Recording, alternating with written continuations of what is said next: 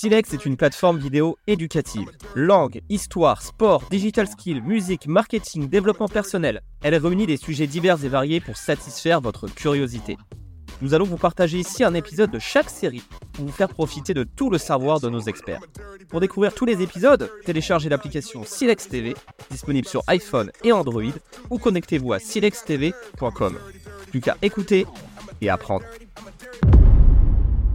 Bonjour, bienvenue dans une nouvelle vidéo, la toute première de cette série podcast. Je m'appelle Jeanne Kless, je suis podcasteuse indépendante depuis 5 ans et aujourd'hui je vais vous emmener avec moi pour vous guider dans la création d'un podcast. Dans cette première vidéo, on va déjà se consacrer à la notion de podcast. Qu'est-ce qu'un podcast? Qu'est-ce que ça signifie? Comment est-ce qu'on définit ce mot qui est devenu un petit peu fourre-tout au fur et à mesure des années? Donc c'est tout ce dont on va parler aujourd'hui et ensuite vous aurez cinq autres vidéos à visionner pour en apprendre davantage sur la création d'un podcast. C'est parti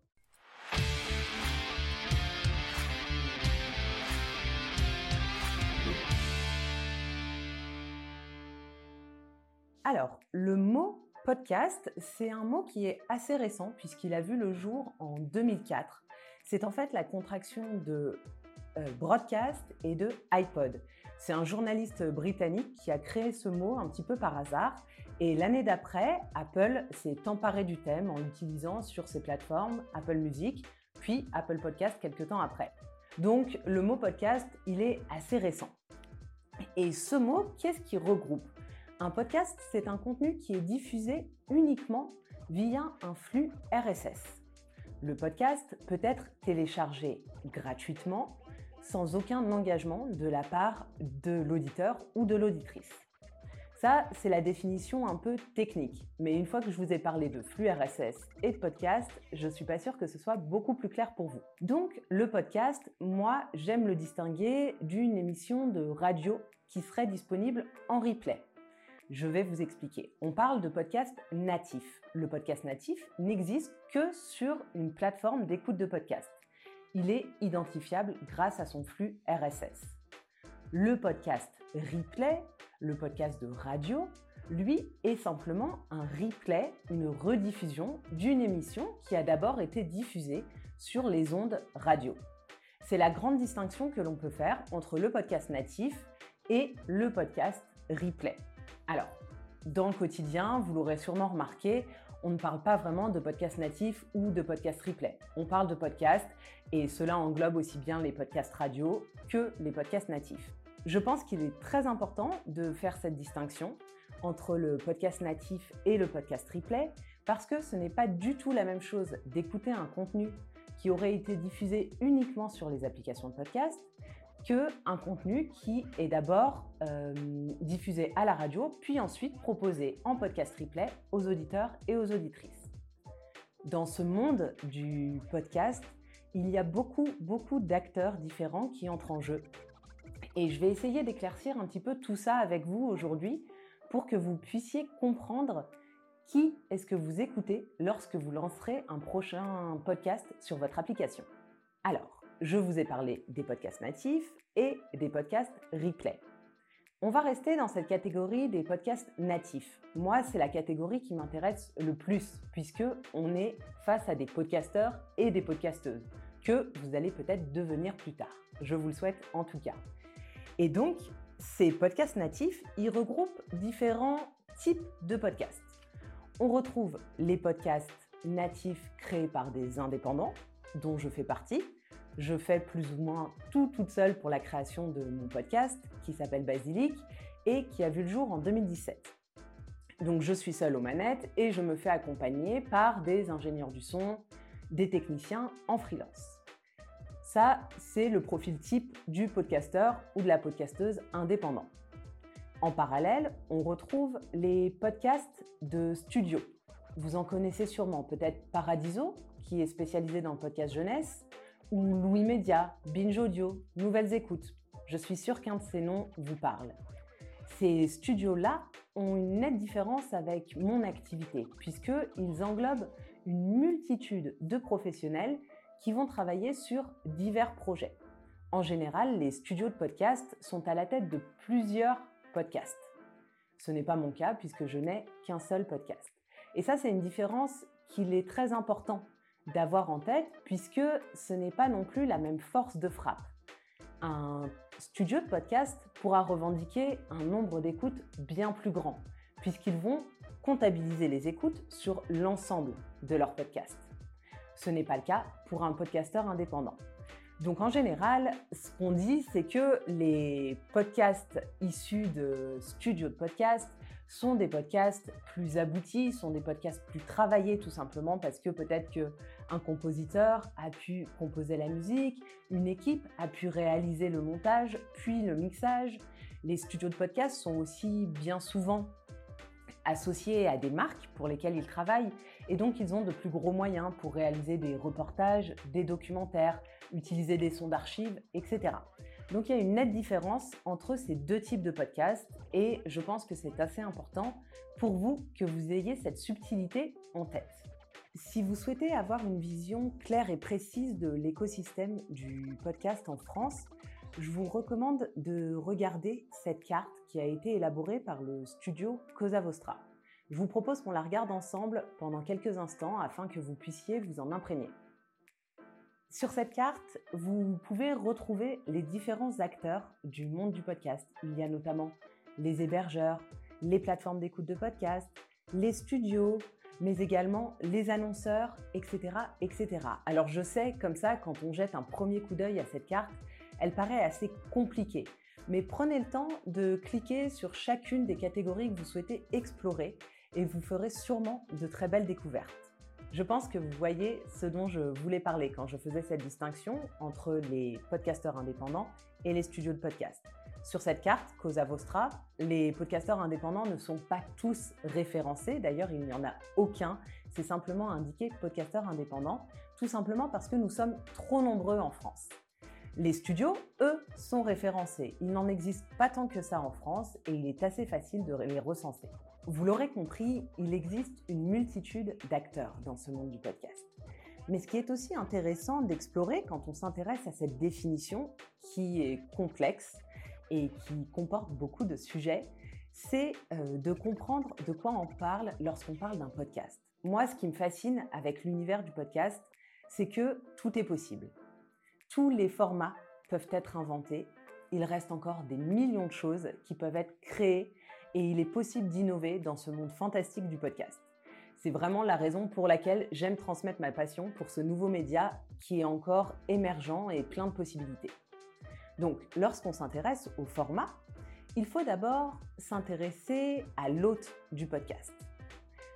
Qui anime ce podcast? S'agit-il d'une personne unique, vous, derrière votre écran, ou alors d'un groupe de personnes? Vous seriez peut-être plusieurs co-animateurs ou animatrices pour le même podcast. Ça, c'est une distinction assez intéressante et je vous invite déjà à vous poser la question, même si on y reviendra dans les vidéos qui suivent. Peut-être qu'en réfléchissant à la façon dont vous souhaitez animer votre podcast, vous aurez de nouvelles idées quant au format que vous souhaiterez développer. Ensuite, il convient d'explorer les formats.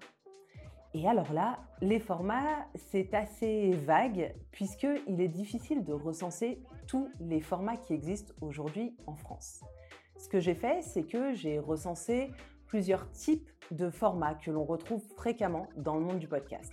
Mais là encore, si vous avez envie d'être créatif ou créative, ne vous censurez pas. Ce n'est pas parce qu'un format n'a pas été mentionné dans cette formation que vous ne pouvez pas l'explorer.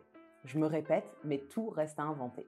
Alors, nous allons commencer avec le format qui est, je pense, celui que vous connaissez, puisqu'il s'agit du format le plus répandu dans le monde du podcast.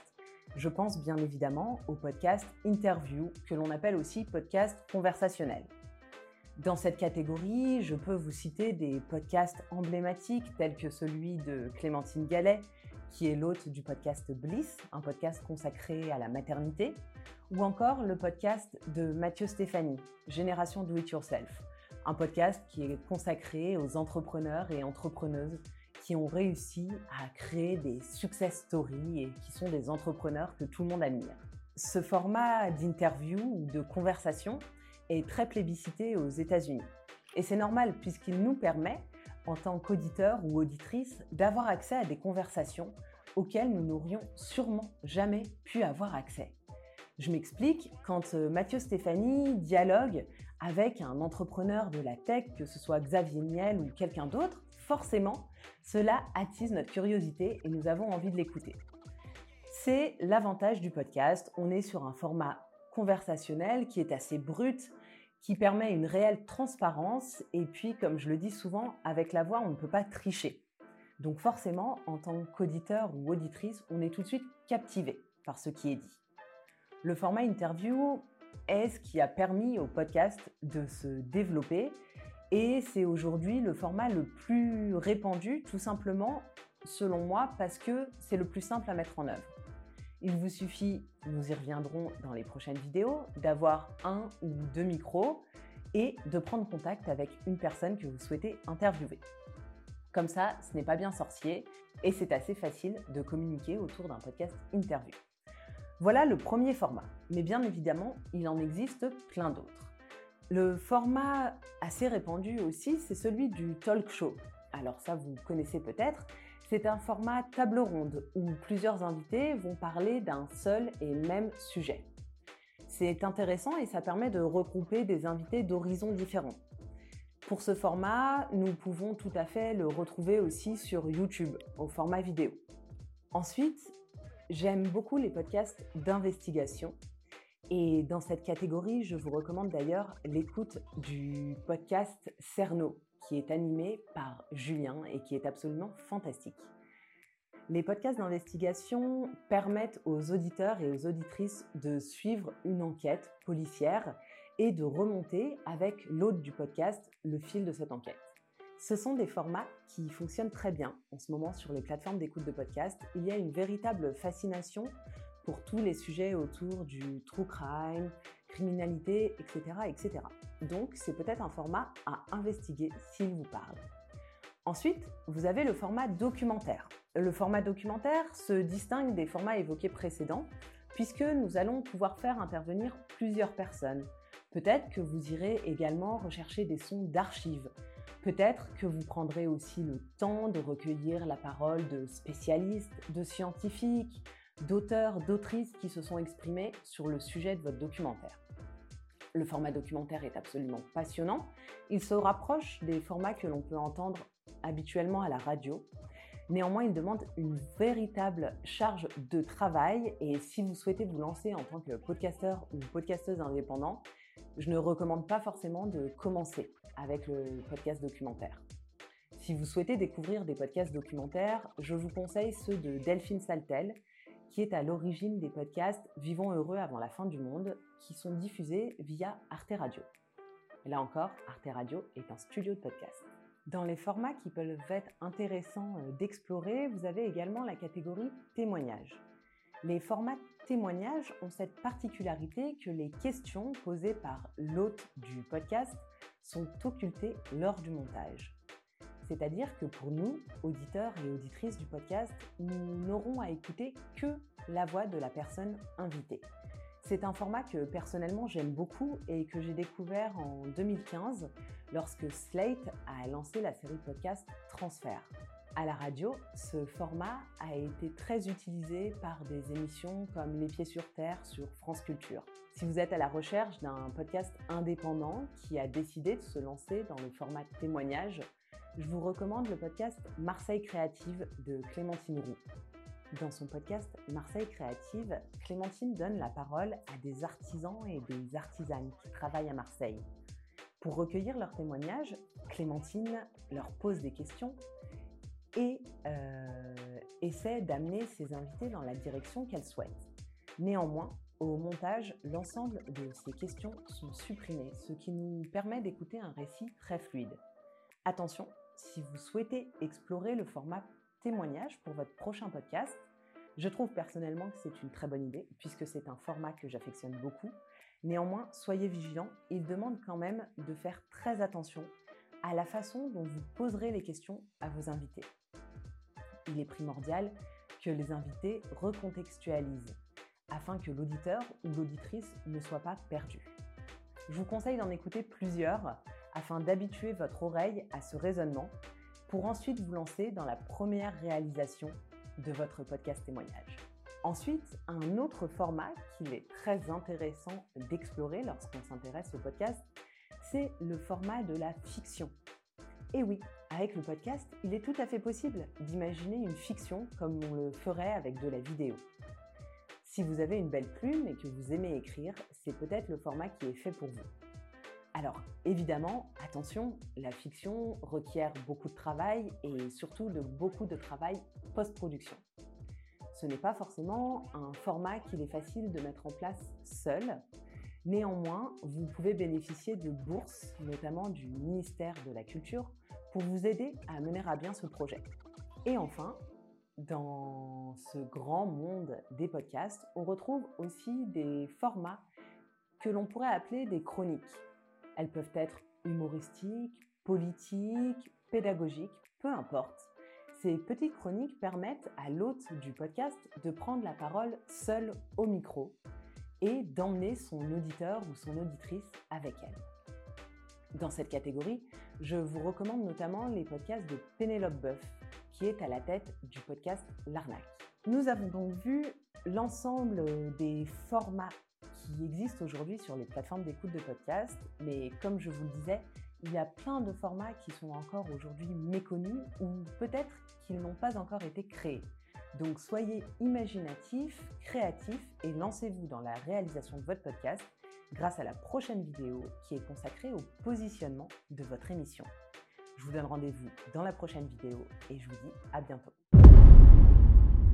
Merci d'avoir écouté cet épisode Silex exclusif. Si vous avez apprécié, pensez à nous laisser 5 étoiles. Pour découvrir le reste des épisodes de cette série, téléchargez l'application Silex TV, disponible sur iPhone et Android, ou connectez-vous à silextv.com.